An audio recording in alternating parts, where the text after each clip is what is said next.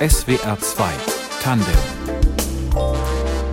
Ich bin Carmen Schmalfeld. Guten Abend. Etwas Geschehenes wird nur dann wirklich erinnerungswürdig, wenn es zur Geschichte wird. Geschichten stiften Gemeinschaft, Geschichten entwerfen ganze Welten. Zu Gast heute in SWR 2 Tandem ist Adeline Rüß, leidenschaftliche Geschichtenerzählerin und Figurenspielerin. Herzlich willkommen. Hallo, Dankeschön. Sie bezeichnen sich selbst als Sammlerin von scheinbar unbedeutenden Momenten, die Sie dann im Erzählen vergrößern. Woher kommt diese Lust, diese Freude am Geschichten entwickeln und erzählen? Ja, ich glaube, dass ich selber oft, wenn ich mich durch den Alltag bewege, die Komik des Alltags so bemerke oder wie die Leute ihren Alltag verleben, wie sie sich durch die Welt bewegen und das wie mit so Augen betrachte, die mit so, ja, mit so einem kleinen Augenzwinkern, ganz automatisch und das dann auch sammle, diese einfach wie die Leute durch die Welt gehen und das eigentlich schon von alleine ganz viel erzählt. Und das finde ich total spannend. Das glaube ich irgendwie automatisch so bei mir oder so, dass ich das beobachte ganz viel von selbst und das auch mich daran erinnere sozusagen und auch den Augenmerk lege auf eben sehr kleine Momente, die aber wie auch was über die Seltsamkeit von einzelnen Personen erzählt oder über die Seltsamkeit der Menschen an sich, wie sie versuchen, ihr Leben zu bestreiten. Und wenn Sie sich so zurückerinnern, vielleicht auch in die Kindheit, war das so, dass das Beobachten, dass Ihnen das schon immer Freude gemacht hat? Oder gab es irgendwas, wo Sie sagen, ah, da habe ich gemerkt, ich beobachte gerne und ich ähm, mache damit gerne was, ich entwickle da gerne was draus? Ja, ich glaube, dass ich automatisch immer sehr gerne erstmal beobachte und dann selber in Aktion trete und mitmache weil ich dann erstmal so auch äh, so ein bisschen, eben so ein bisschen Abstand einnehme und dann sozusagen dadurch die Situation besser betrachten kann. Ich, aber ich erinnere mich nicht an eine konkrete Situation. Ich habe viel so selber eben Hörspiele gehört, habe viel Zeit mit mir auch verbracht als Kind. Und daraus vielleicht auch so eine Lust an, an anderen, so ein Interesse an anderen ja. Menschen entwickelt. Ja, genau. Und so ein Interesse mhm. daran, was die bewegt oder ähm, und wie das aber in ganz kleinen Dingen eigentlich deutlich wird oder sich zeigt. SWR 2 Tandem heute mit Figurenspielerin Adeline Rüß. Zurzeit sind Sie mit ihrem Stück Sonst Schoko auf Tournee ein Stück, in dem es um Entscheidungen geht. Oder wie würden Sie es beschreiben? Ja, es geht um das Ringen, eine Entscheidung zu treffen, in den kleinsten Dingen. Wieso fällt uns das manchmal so schwer?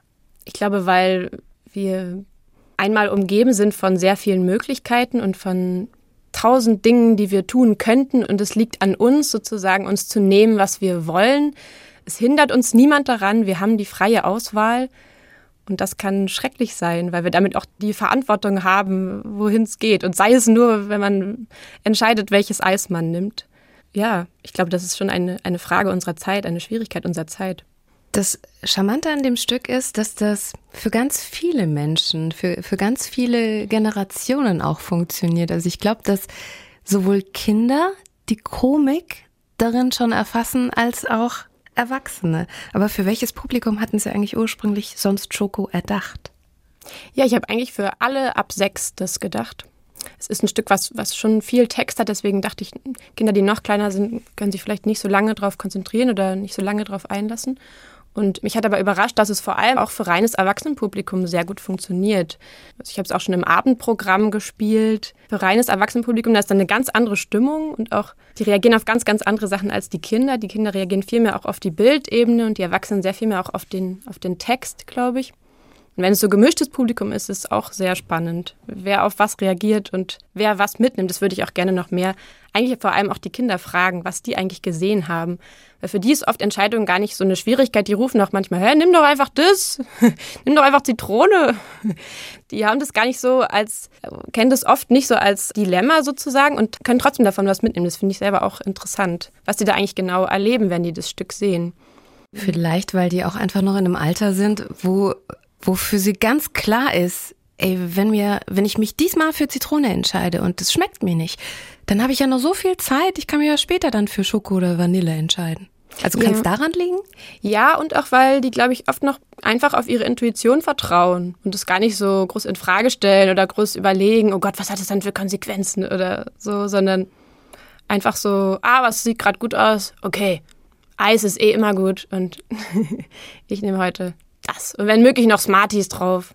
Jetzt haben wir schon ein bisschen verraten, dass es in dem Stück um, um Eissorten, um die Entscheidung für Eissorten geht. Wir werden später auch noch mal ein bisschen genauer drauf eingehen.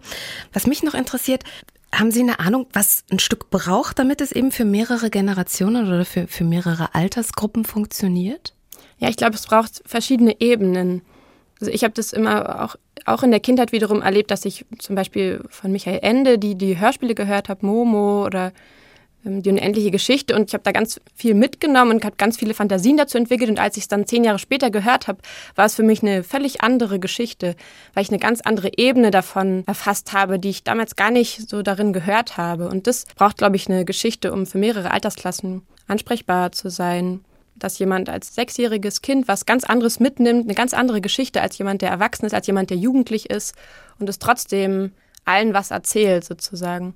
Wenn Sie Ihre mhm. Stücke entwickeln, wenn Sie in diesem Kreativprozess sind, ein neues Stück kreieren, ist das schwierig, da so die, diese einzelnen Ebenen einzunehmen oder fällt Ihnen so ein Perspektivwechsel recht leicht? Ja, ich glaube, ich habe selber ähm, dann einen Grund, warum ich was erzählen möchte. Und das ist eine Ebene, die vielleicht ganz tief darunter liegt, sozusagen. Mm, und dann versuche ich einen Ausdruck zu finden, der sehr einfach ist und sehr zugänglich und sehr profan irgendwo und sehr alltäglich eben. Also es ist auch noch der, der Wechsel zwischen der Ebene, die man sieht, also die, was das, was bildnerisch passiert, gerade beim Figurentheater, ist das ja das Mittel sozusagen. Es gibt den Text, aber es gibt vor allem auch die Bilder, die was ganz anderes erzählen, als ein Text jemals könnte, sozusagen, oder eine ganz andere Ebene auch bedienen. Und das habe ich ganz doll auch im Fokus. Also neben dem Text, der eben auch vor allem vielleicht Inhalt auch erzählt und aber auch natürlich spielt mit Sprache, mit Klang, der auch einen Witz hat, und der ein ganz wichtiges und starkes Mittel ist, eine Bildebene dazu zu setzen, die nicht nochmal das erzählt, was man auch schon über den Text erzählt, sondern was ganz anderes erzählt, was eine Fantasie aufmacht und was ja eine andere Ebene bedient. Und das finde ich mhm. total spannend. Ist das auch vielleicht das, worin der Zauber an eben dem Figurentheater liegt, wenn ja. Sie ihre Puppen machen? Ja, ja ich glaube, das ist die, die große Stärke und die Chance und auch das Spannende daran, dass man ja, eine Welt erschaffen kann mit ganz einfachen Mitteln und wirklich ins Spielen kommt und was erzählt, was man nur in dieser Ebene erzählen kann, sozusagen. Und es funktioniert besonders gut, wenn die Ebenen verschiedene Dinge erzählen und es dann so ein, schon eine Welt aufmachen kann, ne? im ganz kleinen und einfachen. Sie gestalten Ihre Puppen ja selbst für Ihre Stücke. Mit welchem Material arbeiten Sie am liebsten? Ich arbeite eigentlich sehr gerne mit Zeitungspapier und Kleister. Also die Puppen für das Stück habe ich eigentlich aus Klopapierrollen, die Hälse sozusagen gemacht und dann mit Zeitungspapier und Kleister gearbeitet, so wie Kaschieren, einfach ganz simple Materialien. Die kann man aber sehr gut formen. Die sind auch super leicht dann zum Tragen. Und es hat eine ganz schöne Materialität, dieses Papier. Also ich habe da noch ein bisschen Seitenpapier drüber gemacht und dann noch angemalt. Man sieht nicht mehr, dass es Zeitung ist, aber das sind Materialien, die man sehr gut verarbeiten kann. Das macht Spaß. Man kann sehr schnell auch einen Kopf einfach herstellen. Und man kann dann experimentieren, wie das aussieht, wenn jemand eine dicke Nase hat, wenn jemand ein ganz langes Kinn hat und da wie versuchen, möglichst extreme Charaktere zu erschaffen, die ganz unterschiedlich aussehen und die ja eine Karikatur eigentlich sind. Man merkt, dass ihnen ihre Figuren noch ganz schön ans Herz wachsen. Ja. So liebevoll, wie sie davon erzählen. Ja, ist auch spannend dann, wer dann zum Hauptcharakter wird oder wie man erkennt, dass was jemand als, als Puppe für ein Potenzial hat oder so. Kann man ja vorher nicht so sagen. Das ist auch Glückssache oder also entwickelt Eigenleben. Ja, ich wollte gerade fragen, entwickeln die Figuren dann mit, mit der Zeit so sowas wie ein Eigenleben? Ja, ich würde schon sagen. Also eigentlich geht man ja sehr technisch ran oder ich versuche auch manchmal technisch ranzugehen, eben zu sagen, ah, jetzt habe ich dem einen eine kleine Nase gemacht, jetzt macht dem anderen so eine riesige Hakennase und dafür aber ein fliehendes Kinn. Und dann zu gucken, ah, was erzählt das eigentlich über den Charakter oder was kann der vielleicht erzählen? Und es braucht auch ganz lange Zeit, wenn man die Figuren anmalt oder noch gestaltet, bis man rauskriegt, was sie eigentlich für einen Charakter haben. Adeline Rüß hat an der Stuttgarter Hochschule für Musik und Darstellende Kunst Figurentheater studiert, ist freischaffende Figurenspielerin und heute zu Gast in SWR 2 Tandem. Wie finden Sie Ihre Themen? Sie haben gerade schon erzählt, Sie beobachten leidenschaftlich gerne. Ja, also konkret für dieses Stück hatte ich ähm, zufällig in einer Eisdiele gearbeitet, noch im Studium, einen ganzen Herbst lang. Und also ich glaube, um Geschichten zu finden, muss man eben äh, Alltag verleben ne, und im echten Leben was, was erleben und auch sich unter Menschen begeben. Und da zum Beispiel war es halt so, dass ich eigentlich unauffällig beobachten konnte, wie sich Leute Eis kaufen und wie Leute den Laden betreten, wie Leute die Eissorte auswählen, was sie nehmen, wie oft sie kommen. Ich war in einem Urlaubsgebiet.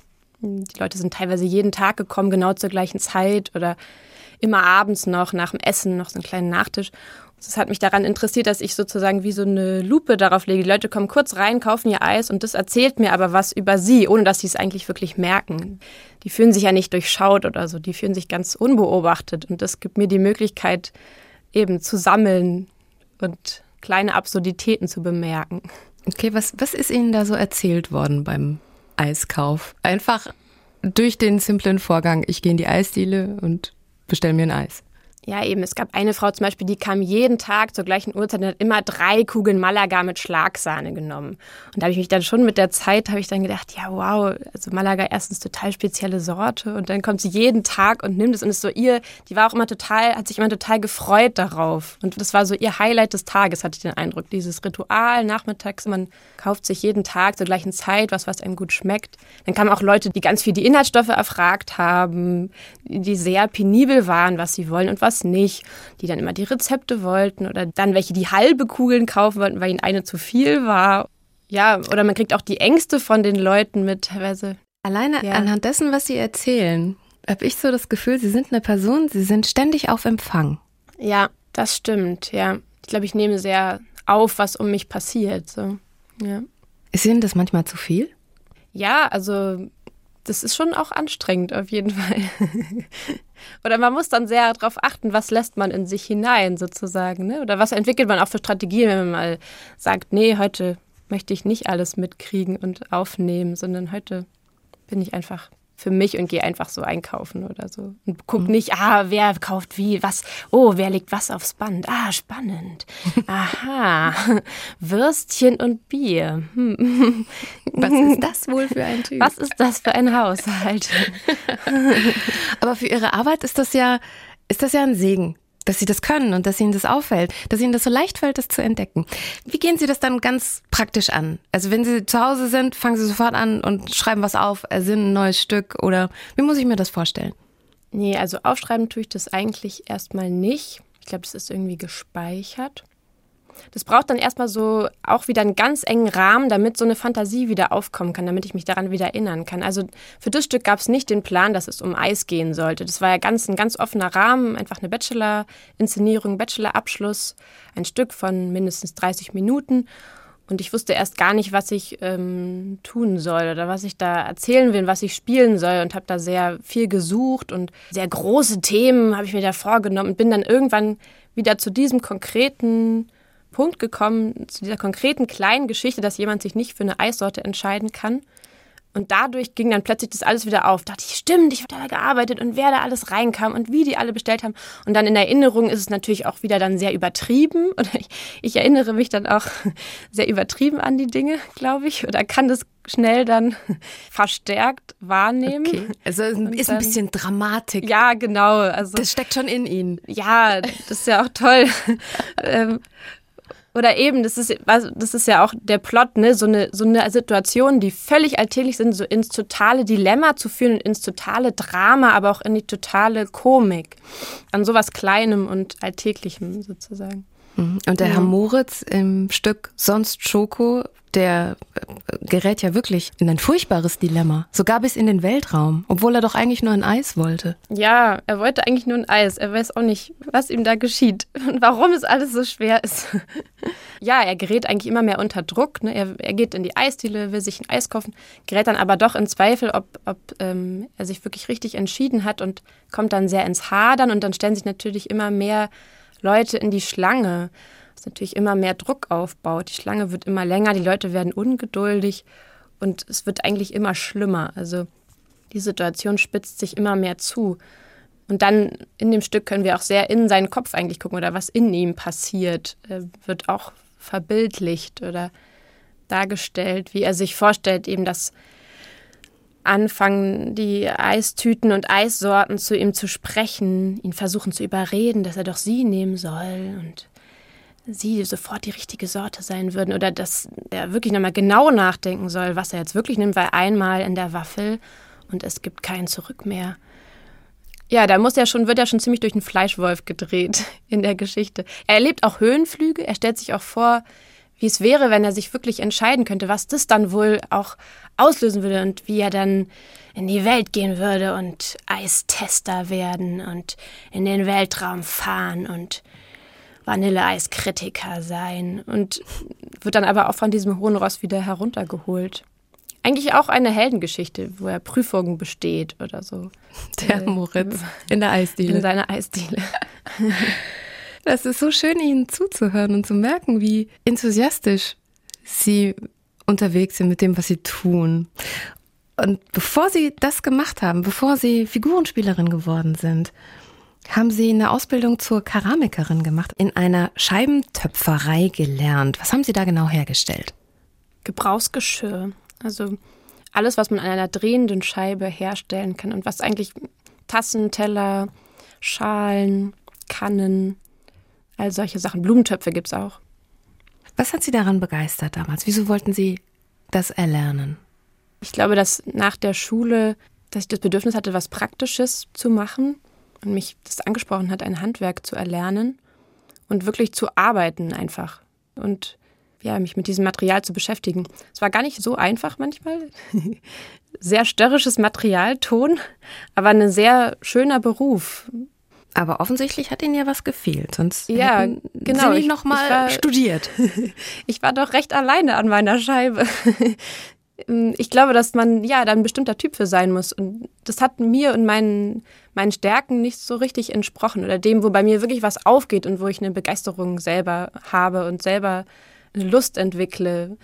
Das habe ich die ganze Zeit gemerkt, dass da noch was fehlt. Das mir eigentlich am meisten gefallen hat, wenn wir auf Märkten waren und ich in Kontakt mit den Leuten sein konnte oder ähm, dann auch, als ich mein Gesellenstück gemacht habe, da konnte ich dann schon selber sozusagen auch das gestalten, also die Formen, aber auch das Dekor. Und da habe ich aber auch schon eine Geschichte drauf geschrieben, auf, auf das Geschirrset. Man muss da ein Geschirrset machen als, als Abschlussarbeit, ein Ensemble. Und da habe ich auch, hat es sich schon gezeigt, wahrscheinlich, dass ich einfach was erzählen wollte eigentlich. Und das damit nur begrenzt kann erstmal. Oder das noch nicht ganz meine Form war. Und wie sind Sie mhm. dann auf das Figurentheater gekommen? Dass das was wäre, was Sie gerne studieren wollen? Also kennengelernt habe ich das Figurentheater zufällig durch, durch Stücke, die ich gesehen habe, wo mir vorher gar nicht bewusst war, dass es das als, als Metier eigentlich, als Form, als Theaterform gibt. Und es mir sehr gefallen hat. Es waren oft Stücke eben auf sehr kleinem Raum mit sehr wenigen Mitteln, die aber mir sehr viel erzählt haben. Und dann habe ich eine Figurenspielerin auch kennengelernt in, in der Berufsschulzeit in Naumburg. Da haben wir immer in so einer Pension gewohnt, in den Weinbergen. Und da war eine, die hat da geprobt und ein Stück entwickelt. Und da habe ich mich ein bisschen mehr mit der unterhalten und habe eigentlich da so ein Interesse für entwickelt. Und da ist eben bei mir so irgendwas aufgegangen, wo ich dachte, ah, das könnte spannend sein, da eine Welt zu erschaffen eigentlich. Und alles einzubringen, was, was ich mitbringe oder so vielleicht. Und dann habe ich mir eben die, die Hochschulen angeguckt, die zwei, die es in Deutschland gibt.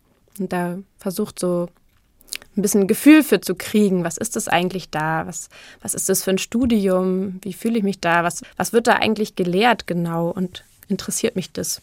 Da gibt es ja einmal die Ernst Busch Schauspielschule in Berlin und eben die Hochschule für Musik und Darstellende Künste in Stuttgart. Genau. Sie haben gerade gesagt, Sie haben sich diese beiden Studiengänge genau angeguckt. Worin unterscheiden die sich denn und wieso dann die Entscheidung für Stuttgart? Ich glaube, der Studiengang in Berlin bildet noch sehr viel mehr auch für die festen Häuser aus. Es gibt ja feste Puppenspielhäuser in Deutschland nach wie vor und sehr viel mehr Technik. Also man hat sehr viel Puppenspieltechnik. Man kann die Techniken danach sehr gut und hat auch sehr viel Schauspieltraining. Der Studiengang in Stuttgart ist experimenteller und eigentlich ein Forschungslabor. Und das hat mich sehr angesprochen daran, dass es wirklich auch darum geht, herauszufinden, was ist genau meine Sprache eigentlich? Was, was habe ich zu erzählen und wie kann ich das genau erzählen? Also eigentlich die Theaterbühne auch als Experimentierfeld zu sehen, wo alles passieren kann. Es müssen keine Puppen vorkommen, es muss kein Text vorkommen, ich muss nicht mal da sein. Es, kann alles passieren. So, das hat mich sehr interessiert zu dem Zeitpunkt. Und das war das, was, was ich so brauchte, glaube ich. Hm. Wenn Sie jetzt auf Ihre Studienzeit zurückgucken, was ist das, was, was bleibt, was Sie mitgenommen haben? Ja, ich glaube, dass wir da schon alle eine Herangehensweise an die Welt irgendwie gelernt haben und damit an Geschichten, an Stücke. Und ja, ich finde es gar nicht so einfach, das in, in Worte zu fassen, auch weil ich wie das Gefühl habe, ich werde noch Jahre danach erst merken, was alles eigentlich, was ich alles jetzt mitgenommen habe, ne? was ich alles in mich aufgenommen habe. Wir haben so ganz sehr viel Input bekommen und es war eine total reiche und spannende Zeit und ich habe wie das Gefühl gehabt, dass ganz viel aufgemacht wird und ganz viel viel angestoßen wird und viele Bereiche, die ich noch nie davor, worüber ich noch nie nachgedacht habe oder die ich auch noch nie erlebt habe oder so. Das Haben war Sie da mal ein Beispiel? Spannend. Zum Beispiel hatten wir Maskenarbeit beispielsweise und haben da ja, mit unseren Buffonen gearbeitet. Das ist so eine Figur, die eigentlich so die düstere Seite des eigenen Seins irgendwie ist, die man dann auslebt und da eine Figur für findet mit Kostüm, mit, mit Geräuschen. Und dann im Gegensatz dazu hatten wir auch Clownsarbeit, wo man seinen eigenen Clown kennenlernt und, und erlebt sozusagen. Und das hat für mich wie so eine riesige Range aufgemacht, was eigentlich alles in einem Menschen steckt und wie er das auch ausleben kann. Mhm. Und und auch welche ja. Anteile in ihnen selbst sind. Ja, genau, ja. Und wir hatten auch ganz sehr viel Bewegungstraining, auch Feldenkreis, das ist ein, eine Art Bewusstseinstraining eigentlich, Körperbewusstseinstraining, es einfach nur ums Wahrnehmen geht. Ganz viel ging es auch bei uns im Studium darum, ganz konkret wahrzunehmen, was da ist, ohne es zu bewerten. Das war, glaube ich, so ein Grundsatz. Und wirklich erstmal wahrzunehmen, was ist eigentlich da und was erzählt es was ist es sozusagen. Und von da aus kann man dann eigentlich erst anfangen zu handeln und hm. was zu verändern oder was spannender zu machen und zu sagen, ah, und dem fehlt aber vielleicht noch das und das. Ah ja, und jetzt machen wir es mal mit dem Rücken oder ohne, ohne Sprache oder. Oh, spannend. Fakt von Bewertung zu trennen, das äh, fällt uns allen ja oft nicht so leicht. Aber ich höre Ihnen so gerne zu. Man merkt so klar, dass Sie jetzt in Ihrem Traumberuf angekommen sind. Wie viel ihnen das gibt und wie viel sie auch geben. Das Leben besteht aus Geschichten, findet Figurenspielerin Adeline Rüß, unser Gast heute in SWR 2 Tandem. Wie sie ihre Geschichten finden, die Figuren dazu entwickeln, das haben sie uns heute schon erzählt. Bitte nehmen Sie uns jetzt noch kurz mit auf Tour. Sie sind ja gerade unterwegs mit Ihrem Bachelorarbeitsstück mit Sonst Schoko. Von Herrn Moritz haben wir heute ja auch schon allerhand gehört. Wie sieht es aus, wenn Sie mit einem Stück touren?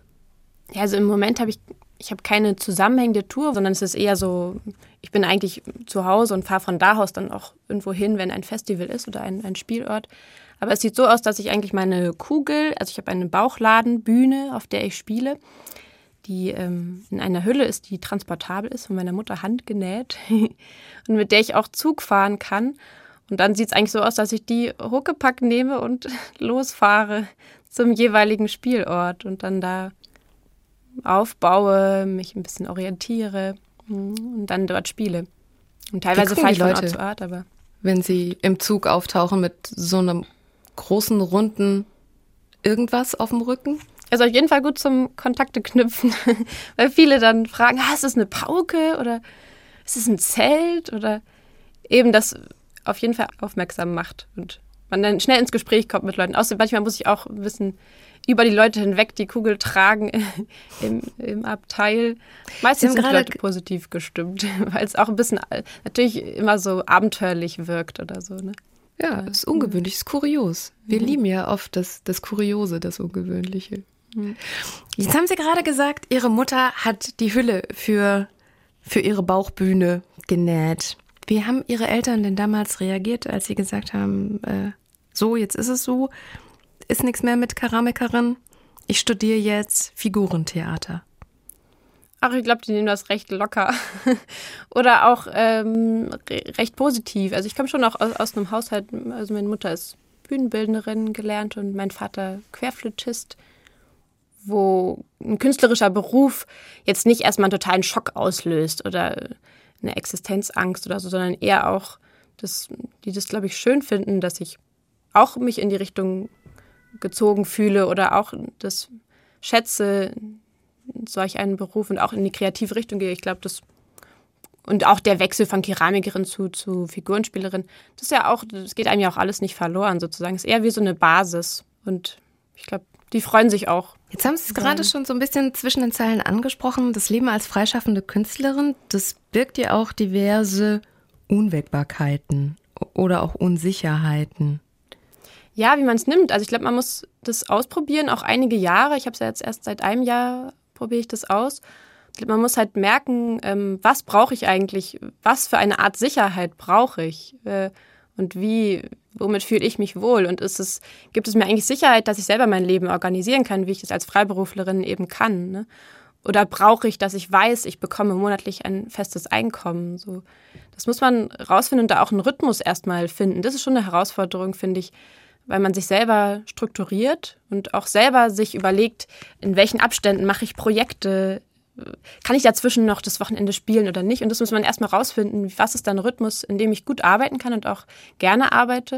Und das ist aber auch der Luxus, dass, dass ich das eben selber regulieren kann und ausprobieren kann und auch mir entsprechend sozusagen anpassen kann.